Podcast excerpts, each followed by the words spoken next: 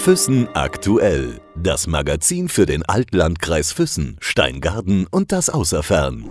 Im Gespräch mit. Wir sind zu Gast heute bei jemandem, der grundsätzlich alle duzt. Ob Politiker, ob Botschafter, sogar Ministerpräsidenten. Ja, tut mir echt leid. Das sind, ich bin waschechter Ausländer. Original, richtig. Wikinger, Norweger, Mutter, Vaterseits, 100 Generationen. Genau. Wir sind zu Gast bei, ich hoffe, ich spreche es jetzt richtig aus, Ingvar Arset. Genau, Ingvar, sogar Audun Arset, ein Zwischennamen habe ich auch. Wikingername. Bedeutet was? Oh, ich glaube, das ist so, so wie Thor und Odin, das große Heerführer, glaube ich, bedeutet das. So irgendwie so ein Seltenname. Ist wie fast wie im Bayerisch, so wie Xaver oder sowas. Das ist nicht so wahnsinnsgängig. So richtig weiß ich eigentlich gar nicht, wo ich anfangen soll. Denn so viel weiß ich gar nicht über dich. Du bist Pfarrer im Ruhestand und engagierst dich momentan unglaublich für die Passion im Festspielhaus. Ja, soweit richtig, soweit richtig. Ja, ich bin ja schon Füssener. Jetzt wohne ich seit 21 Jahren in Füssen und äh, das ist äh, ja fast die Hälfte meines Lebens, mehr als die Hälfte meines Lebens wohne ich in Bayern. Genau, wohnte früher bei Augsburg auch einige Jahre und äh, ja, ich habe jetzt eine Reihe Verantwortungen, obwohl ich eigentlich in Ruhestand bin. Das denkt niemand ja, weil ich recht jung und fit äh, aussehe, aber das ist tatsächlich so. Du bist wie alt, wenn ich fragen darf? Ich bin 48 Grad, bald 49, das nähert sich. Ja. Und du hast gesagt, du lebst jetzt seit einigen Jahren auch hier in, äh, in Füssen, in Bayern, im Allgäu. Was hat dich nach Deutschland gebracht überhaupt vor der langen Zeit? Also ich kam nach Füssen wegen einer Tätigkeit für eine Kirche. Es gibt in Füssen seit einigen Jahren eine Arbeit, die sich aufgebaut haben, so eine Freikirche, evangelische Freikirche. Und ich wurde vor vielen Jahren her dieses neues Projekt äh, zu leiten angefragt und deswegen kamen wir eigentlich nach Füssen. Und einige Jahre später habe ich, hab ich die Leitung an anderen abgegeben. Ich bin aber hier hängen geblieben in Füssen. Das war direkt damals, also von Norwegen direkt nach Füssen? Ja, äh, aber davor war ich drei Jahre in Donauwörth, in, äh, nördlich von Augsburg. Lass uns mal ein bisschen weiter zurückgehen in der Zeit, also äh, tief in die norwegische Geschichte. Wie bist du aufgewachsen? Was war dein Vater von Beruf? Was hast du gemacht so als Kind? Also mein, ich komme ja aus einer Insel an die Westküste Norwegens, richtig am Ende der Welt, so von europäischer Perspektive, also richtig am Rande Europas aus einer Straßenkreuzung. Ich komme nicht mal aus einem Kaff, sondern eine Straßenkreuzung. Aber mein Vater war Gärtner, Landwirt und Gärtner, so ich bin richtig so der Junge vom Hof. Ja, genau. Und so, ich hatte eine tolle Kindheit. Also bei uns hatten wir kein Mofa, sondern alle hatten ein kleines Boot mit zwei PS hinten dran. so wächst man halt in Norwegen auf an der Küste. Also weniger mit Fußball, sondern eher mit, äh, mit Angeln?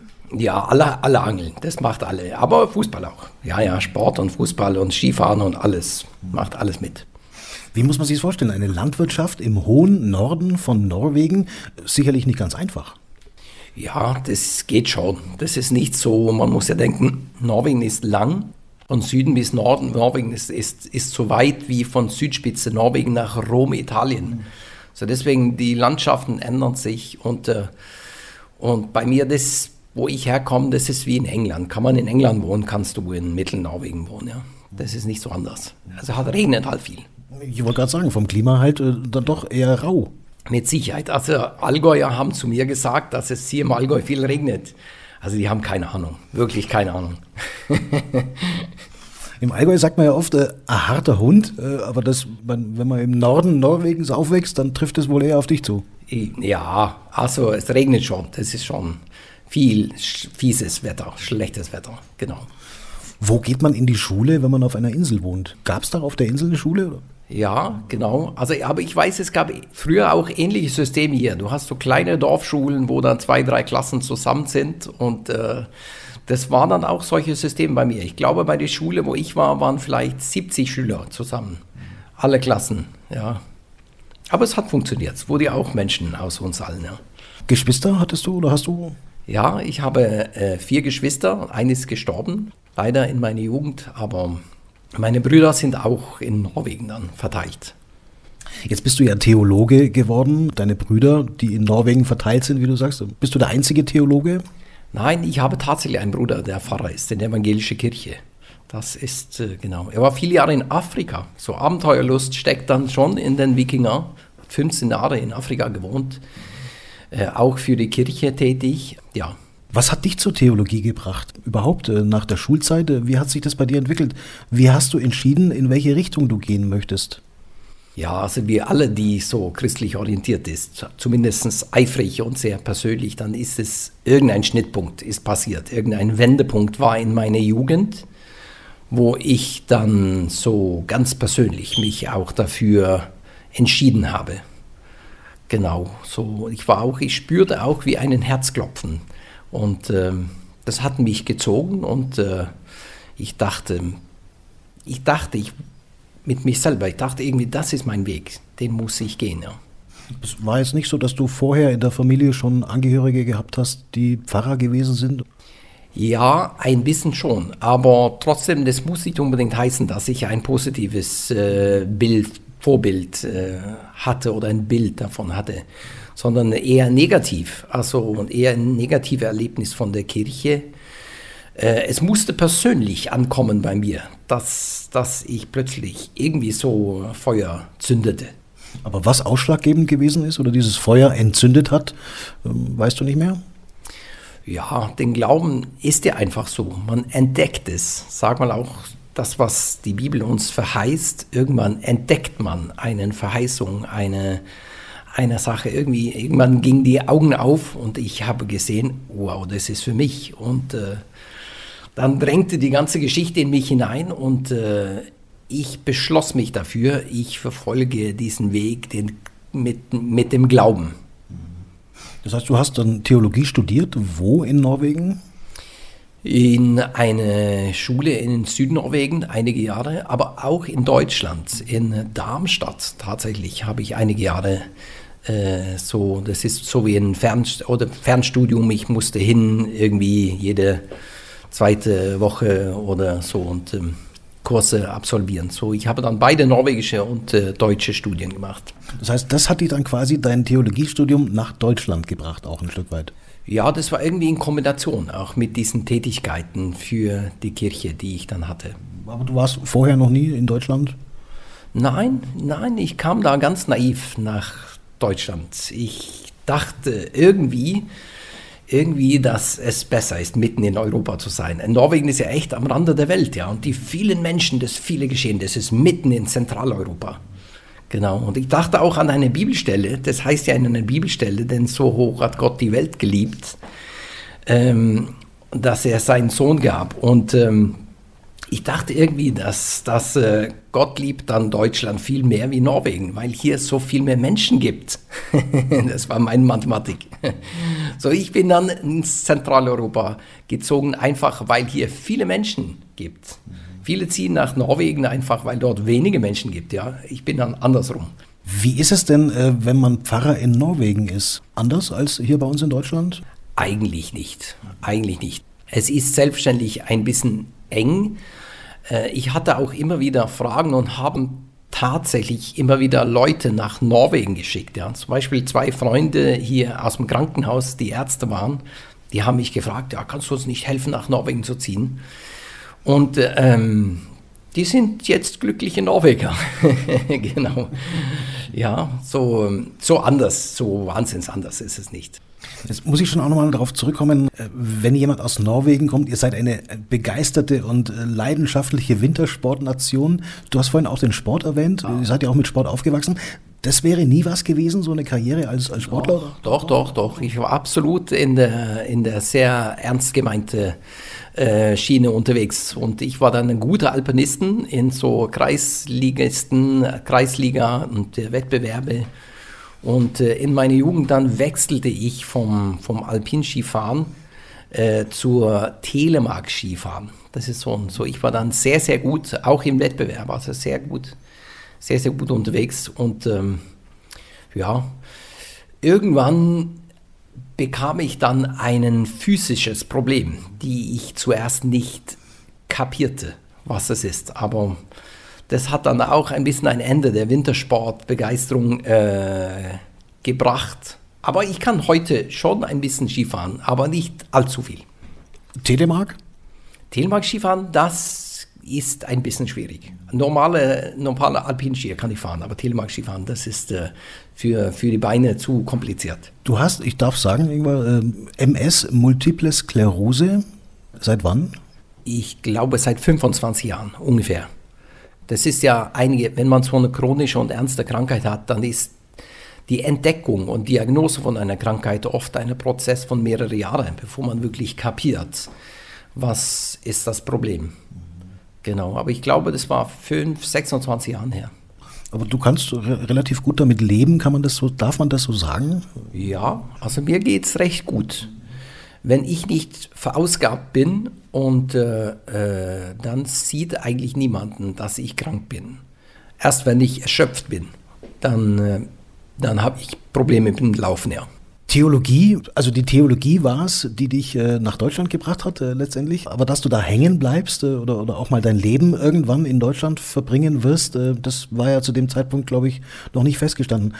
Deine Familie ist ja auch aus Norwegen? Ja, die sind, also meine Eltern leben nicht mehr, die, äh, aber ein bisschen Familie habe ich. Und ich bin dann auch zurück nach Norwegen gezogen, nachdem dass wir in, äh, bei Augsburg gewohnt hatten. Und für viele Ausländer ist der Weg so, man zieht zurück in die Heimat, um einfach herauszufinden, wo man hingehört. Zum Beispiel, wir hatten eine Freundin, eine Afrikanerin, die wohnte 30 Jahre in Bayern. Und dann kam es halt so, sie bekam dann Frührente und wurde geschieden und so und dachte, vielleicht soll ich zurück nach Afrika ziehen. Und sie ging zurück nach Afrika, um nur zu entdecken, dass alle meint, sie ist die Deutsche. so, so ich musste nach Norwegen ziehen, um herauszufinden, dass ich hier im Allgäu zu Hause bin. Jetzt hast du mir im Vorgespräch, das möchte ich gar nicht vergessen, erzählt, es hätte auch sein können, dass du in die Politik irgendwie gehst. Du hattest mal einen Job, äh, der dich äh, in Richtung Politik gebracht hat, wobei man ja sagen muss, Theologie und Politik sind zwei Dinge, die eigentlich nicht zusammengehören. Für dich schon? Ja, das, das kann, das gehört schon zusammen. Also man muss selbstständig äh, ehrlich sein, ja, und alles sauber machen, ja. Das ist ja schon echt ein Kampf, ja. Das ist ein Kampf der Meinungen, ja. Und äh, äh, ja, also in diese drei Jahre, wo ich dann äh, in Norwegen wohnte, bevor wir jetzt dann nach Füssen zogen, dann musste ich zufälligerweise meinen Zivildienst machen. Ich wurde einberufen, weil ich dann in auf Ausland so viele Jahre war. Und äh, dann war ich in, im Rathaus in meinem Zivildienst und ich hatte eine tolle Tätigkeit als Assistent vom Bürgermeister und gestaltete Stadtjubiläum in meiner Heimstadt. Also ein bisschen zufällig. Aber das habe ich so gut gemacht, dass ich einen ganz tollen Job angeboten bekam als äh, Sekretär für, äh, für das Schwesterpartei von, von Junge Union, also die Jugendflügel von, von CDU ähm, in Norwegen. Und da habe ich ein Jahr gearbeitet, genau als, als Sekretär. Das war dann auch die Zeit, äh, in der du wahrscheinlich den äh, Minister oder auch den Botschafter geduzt hast. Ja, genau, genau. ja.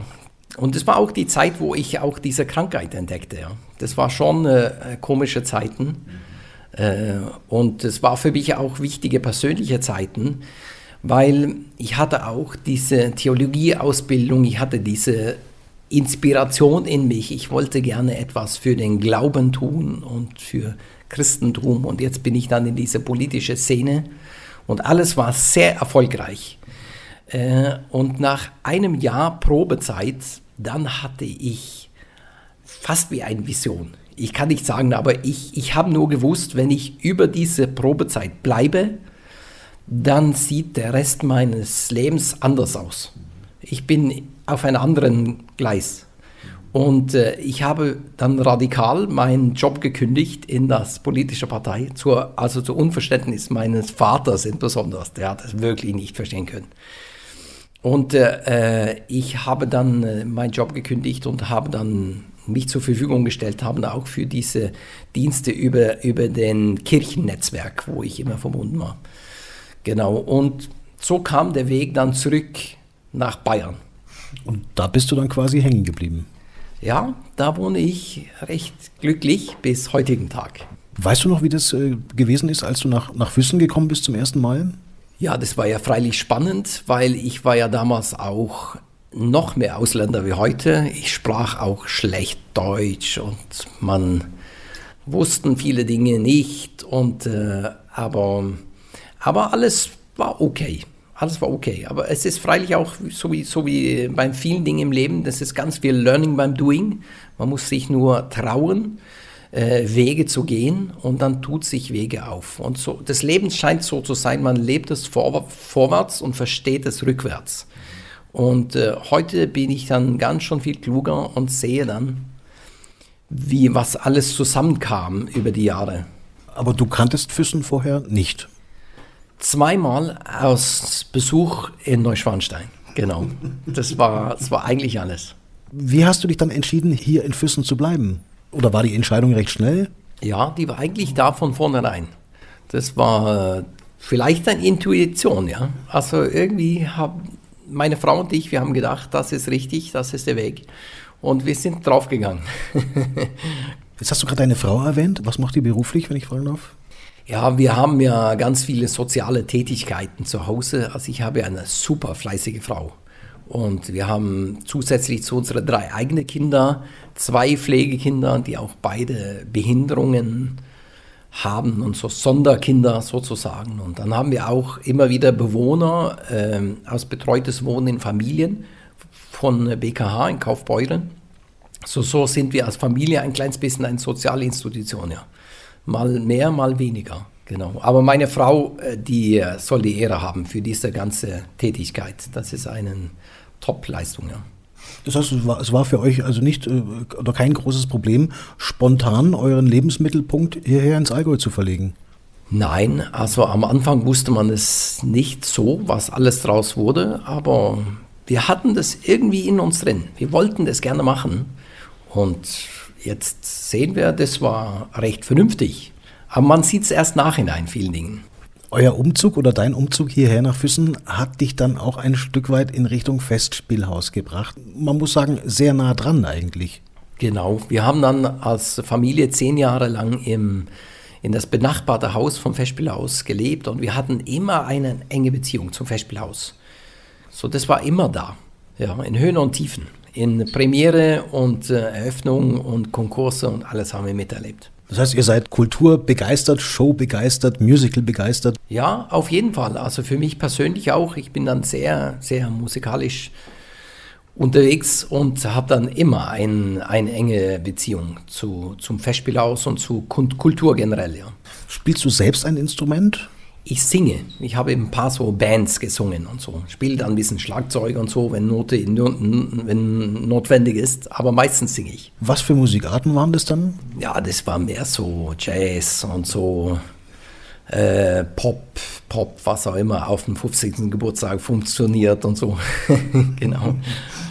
Also, also bekannte Rocksongs nachgespielt, solche Sachen? Ah, geht, ja, genau. In der Kirche hast du nie gespielt? Oder? Doch, doch, doch, das auch, das auch. Aber das ist oft eine eigene Welt. Obwohl auch in den Kirchen ist heutzutage sehr modern, ist man sehr modern unterwegs. Genau, sehr modern. Und ähm, genau in der Kirche, wo ich äh, immer tätig war, viele Jugendliche engagieren sich und äh, ja, ganz viel Leben in der Stube. Jetzt lebst du seit so vielen Jahren hier in Füssen, ähm, auch, auch tätig äh, gewesen hier als, als Pfarrer natürlich, immer noch eigentlich? Ja, also ich funktioniere dann wie einen Vikar. So, ich mache die Vertretungen und äh, ganz viel Beratung, ganz viel Hilfestellung und Ergänzungen und wie auch immer. So, ich rotiere eigentlich in ganz Allgäu und äh, aber auch in Oberbayern sowie auch in Österreich. Zurzeit dann bin ich fest tätig in Garmisch in einer Kirche, weil der Pastor dort in der Kirche äh, bei einem Verkehrsunfall ums Leben kam, ja, vor nicht allzu lange. Ein Fahrradunfall, das ist ganz schlimm. Hat niemand damit gerechnet. Da springe ich ein. Das heißt also, du bist zwar Pfarrer im Ruhestand, aber dann doch immer so eine Art Springer, als, als, als, als Springer unterwegs. Ja, ja, auf jeden Fall. Total unruhig unterwegs. Unruhiger Ruhestand. Wie viel Zeit bleibt dir für, für Freizeit, äh, für, für Aktivitäten, äh, für das, was du gerne tust, deine Hobbys? Denn vor allem in den letzten Jahren äh, bist du ja arbeitstechnisch sehr, sehr eingebunden, was das Projekt Die Passion betrifft. Ja, also das ist wirklich viel geworden, viel mehr, wie ich jemals dachte. Und Passion ist jetzt ein hochambitioniertes Produktion und die, die auch viel Zukunft vor sich hat. Ja, was können wir erzählen über Passion? Es ist einfach ein Passionsspiel, aber modern und jung und sehr emotional, sehr ein kraftvolles Paket. Und das wird jedes Jahr jetzt dann im Festspielhaus stattfinden. Immer zu Ostern wird dann der Füssener Passion spielen. Ungefähr 20 Mal. Ähm, genau so. Das wird jedes Jahr zurückkehren. Was hat dich zu diesem Projekt gebracht und woher kommt diese Leidenschaft, das auch äh, durchzubringen, trotz der aktuell sehr, sehr schwierigen Bedingungen, die wir haben? Also es war ein merkwürdiges Erlebnis äh, vor einigen Jahren. Dann, ich hatte ein Kind in äh, einem katholischen Kindergarten, also wirklich Top-Kindergarten, Top-Erzieher, Integrationsgruppe und alles spitze. Und äh, also nichts, ich kritisiere absolut nichts, alles super. Es ist mir plötzlich nur etwas aufgefallen. Es kam dann zu Ostern und ähm, es fiel mir plötzlich auf, dass niemanden eigentlich etwas über Ostern sagen könnte, außer Hasen und Eier. Und sonst kann, könnte man da nichts anfangen mit Ostern. Und okay, also ich kritisiere das nicht, aber mir wurde es dann, es ist mir aufgefallen, ich wurde stutzig und ich dachte, hm, vielleicht sollten wir hier einen Beitrag leisten. Das ist tatsächlich die Geschichte und das ist jetzt viele Jahre her. Und 2018, dann haben wir mit dem Festspielhaus zusammen dieses Projekt gestartet. Aber erst Ostern 2022 kommt zur Premiere. Ja, puh, brauchen echt einen langen Atem. Wie lange ist es her, dass das Projekt äh, gewachsen ist? Das erste Mal den Gedanken daran hattest du wann? Im, Im Januar 2018. Dann hatten wir eine Sitzung mit dem Festspielhaus und haben uns beschlossen, das zu starten. Und äh, ja, das Ziel war die Premiere, alles war fertig, Premiere 2020, dann wurde es verschoben auf 2021, aber jetzt ist immer noch der neue Lockdown da und es geht nicht. Es wird mir noch ein Jahr verschoben und hoffentlich klappt es 2022. Aber wir haben da obendrauf noch ein Projekt draufgesetzt und es kommt raus jetzt zum Ostern, eine Aktion in der Pandemie. Das hätten wir nie gemacht, wenn es nicht Corona gegeben hätte. Aber es ist eine kulturelle Aktion in der Pandemie.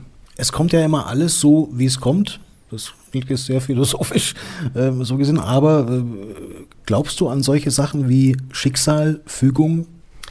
Ja, ich bin nicht so ein Schicksalsglaubenden. Also eigentlich nicht. Äh, es kann sein, dass es gibt, aber darüber können andere philosophieren. Also ich probiere eher nur ein bisschen pragmatisch zu sehen, was noch möglich ist und was noch realistisch ist. Aber jetzt letztendlich probieren wir dann auch durch diese Vermilbung diesen Ostern-Event im Festspielhaus noch höher zu erheben. Jetzt wird es ja deutschlandweit verbreitet und ausgestrahlt im Fernsehen und über YouTube und überall. Ist es sicherlich nicht ganz einfach, ähm, sich überhaupt äh, Gedanken zu machen oder so ein Projekt gedanklich zu starten. Ähm, du musst ja irgendwo anfangen. Die Geschichte ist klar. Das ist die Leidensgeschichte Jesu Christi, die wir alle kennen. Aber da jetzt neue Wege zu finden, Jetzt hast du gerade gesagt, äh, dass von der Idee her bis zu den ersten Gesprächen und den ersten Umsetzungen es ja eigentlich dann doch relativ schnell gegangen ist, Januar 2018. Aber trotzdem muss man doch irgendwo einen Faden haben, eine Ahnung haben, eine Idee haben, wie sowas aussehen könnte. Noch dazu, wenn man es neu inszenieren möchte. Ja, Vielleicht ist es doch ein bisschen Schicksal, wie du sagst.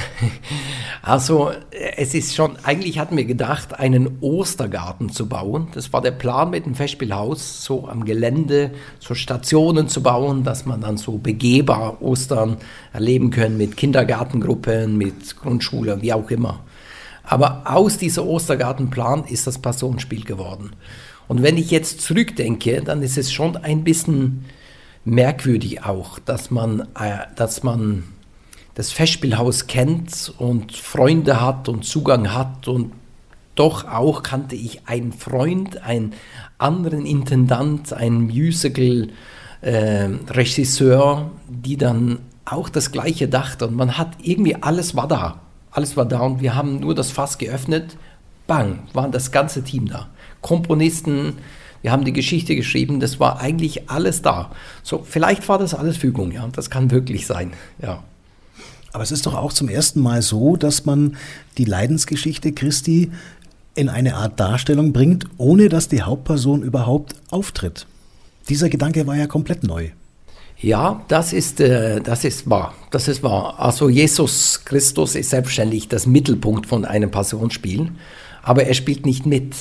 Und das ist halt unser Ansatz, dass wenn wir alles, was passiert in dem Schauspiel, ist entweder Dialoge über Jesus oder es sind Dialoge mit Jesus. So deswegen platzieren wir ihm als Mittelpunkt in das ganze Geschehen, obwohl er nie sich zu sehen ist.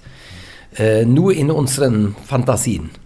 Und das scheint so zu funktionieren, dass, dass jede Darstellung schauspielerisch von, von Jesus ist fast äh, immer eine Abschwächung. Also es ist, eine, es ist immer bemüht und es ist immer toll, ja. Äh, aber ihm darzustellen, nur in unserer Fantasie, das ist fast noch stärker. Jetzt weißt du ja mehr als wir. Du hast auch schon mehr gesehen äh, von der Produktion. Du, du, hast Bilder im Kopf, äh, die wir noch nicht haben. Wie kannst du diese Bilder beschreiben, Ingvar? Ähm, und ist es das, was du dir vorgestellt hast, ursprünglich, als der Gedanke entstanden ist? Oder übertrifft es das sogar? Wie kannst du das selber äh, einordnen? Wir glauben schon, dass das unsere, unsere Erwartungen übertrifft. Auch wenn es dann zu Aufführungen kommt im Festspielhaus, dann werden wir überraschen. Äh, wir setzen alles drauf, unsere Gefühle zu erreichen. Wir können nicht alles erzählen in einer Aufführung eineinhalb Stunde lang, so in Kinofilmlänge. Kannst du nicht alles erzählen, du kannst nur etwas erzählen. Aber grundsätzlich ist es so, wenn man die Geschichte fühlt, dann ist die Geschichte angekommen. So, so deswegen probieren wir uns allen emotional zu bewegen und dann in den Setting von dieser Ostergeschichte.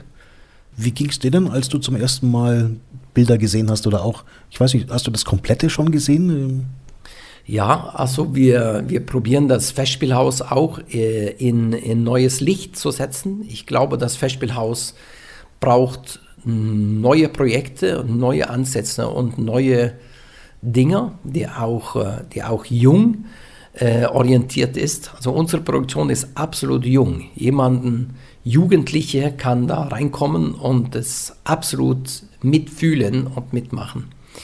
Aber so wie vielen Produktionen heute, das ist jung gezielt, aber es erreicht allen. Genau, und so ist es auch. Unsere Produktion ist, ist, ist jung orientiert, aber ist selbstständig für jedermann. Und es ist auch etwas, was, Stichwort Nachhaltigkeit, äh, was ja bleiben soll. Du hast gesagt, es soll jedes Jahr zu Ostern dann eben auch fest aufgeführt werden. Jedes Jahr wird es fest aufgeführt und es wird auch in der Zukunft mit Sicherheit auch äh, nach und nach immer weiterentwickelt. Also es, ist, gibt keine Grenze, was wir eigentlich Neues machen können. Aber wir bleiben bei diesen Ostern-Thematik und wirklich auch so gefühlt Ostern zu erleben. Also man kommt im Festspielhaus und dann erlebt man in einen in einen 180-Grad-Kulisse, Surround Sound und äh, 3D-Animationen und dann Schauspiel, die so, so eingebettet ist in das Ganze. Und, äh, und das ist das, was wir erzielen wollen, wirklich die Geschichte so mittendrin zu erleben. Nun arbeitet ihr so lange schon an dieser Umsetzung dieses Projektes äh, und immer wieder wurden euch Steine in den Weg gelegt. Ich habe es vorhin ja schon angesprochen, äh, die aktuellen Bedingungen, die wir immer noch haben. Und du hast im Vorgespräch auch von einem langen Atem gesprochen, von dem du nicht gewusst hast zu Beginn, wie lange er denn überhaupt sein muss. Ja, wir haben es beim Essen Wales nicht gewusst und äh, aber andere Veranstalter auch nicht. Aber wir haben auch probieren müssen, eine Überbrückung zu gestalten und äh, haben auch Finanzierungen mobilisieren müssen. Ich persönlich auch ganz viel. Und äh, ähm, es ist einigermaßen geglückt. Und das ist es. Aber es ist immer noch eine enge Kiste. Und noch dazu, diese Filmproduktion kommt ja noch obendrauf. Also nicht nur die Überbrückung mit mehreren Jahren mit diesem Spiel im Festspielhaus, sondern die Filmproduktion kostet in sich ganz viel extra. Äh, und die Corona-Hilfen, die lassen auf sich warten. Das, das ist, äh, einiges ist versprochen und äh, wird vielleicht kommen, aber es ist so kompliziert, äh, Corona-Hilfen zu bekommen. Das äh, kann viele mit mir bestätigen, die ähnliche Prozesse erlebt haben. Gäbe es ein Risiko, ähm, dass das Projekt irgendwie scheitert? Ihr habt einen Verein gegründet, den Verein Passion e.V., der ja auch das Ganze unterstützen soll und auch äh, mit vorantreiben soll, das Crowdfunding. Äh, was, wenn es nicht funktioniert? Ja, also der Risiko ist jetzt dann private, private Risiko obendrauf. Ich und noch ein paar anderen mit mir. Wir stellen dann den Verein Privatgelder zur Verfügung. Und äh, sonst, sonst ist es nicht anders möglich. Ja. Das ist es. Äh, aber selbstverständlich, Geld kann man nicht unendlich ausleihen. Ja. Irgendwie, irgendwann kippt der Liquidität und äh, äh, auch diese Spendenaktion, die wir jetzt machen für die Verfilmung der Crowdfunding, das ist so gut, wenn da richtig was zusammenkommen würde. Das würde uns sehr helfen. Das würde uns. Aber ich glaube nicht, dass das Projekt einknicken wird, weil früher oder später wird es zur Geltung kommen. Ja. Es ist ja auch ähm, der Plan, dass diese Passionsproduktion in der Zukunft äh, auch auf ausländische Bühnen aufgeführt wird. Und wir haben, wir führen auch da auch äh, Dialoge mit, äh, mit äh, großen Produktionsstätten im Ausland.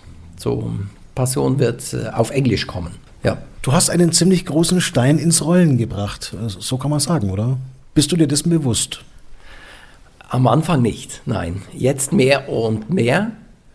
Genau. Und äh, vielleicht war auch diese schwieriges Corona-Jahr äh, auch eine gewisse Hilfe zu, zu wachsen in das Erkennen auch von dies, den Ausmaß auch dieses Projektes und, äh, und die Ziele. Und äh, das ist halt gewachsen mit der, mit der Zeit, ja. Heißt aber auch, dass deine Arbeit, wenn das Projekt tatsächlich dann realisiert worden ist, umgesetzt worden ist, ja nicht zu Ende ist, sondern diese Arbeit, deine Arbeit, die wird ja weitergehen. Ja, also ich dachte nicht, dass das äh, so viele Jahre meine Zukunft bestimmen wird. Wahrscheinlich, das wird mich völ völlig verschlingen, ja. Diese Arbeit für mehrere Jahre. Schicksal. Ja, okay, du sagst es, dein Wort. Wie sagt man auf Norwegisch? Gibt es sowas? Äh, ja, ja, Schäbne, Schäbne, Schicksal. Es ist nicht so weit auseinander. Ingvar, vielen herzlichen Dank für den Einblick, äh, den wir bekommen haben in dein Leben, in deine Projekte, in, in das, was du tust. Ich, ich, weiß nicht, was, was kann man für die Zukunft wünschen? Alles Gute, vor allem gesundheitlich und alles Gute für die Umsetzung des Projektes. Ja, danke, danke fürs Mitfühlen und danke fürs Mitfiebern und, äh, und dann danke fürs Mitgucken in dem Film. Dann kriegen alle irgendwie mit, wofür wir all den Jahren eigentlich gearbeitet haben. 2022 Ostern, dann kommt große Live-Premiere im Festspielhaus. Wie verabschiedet man sich auf Norwegisch? Hadebra.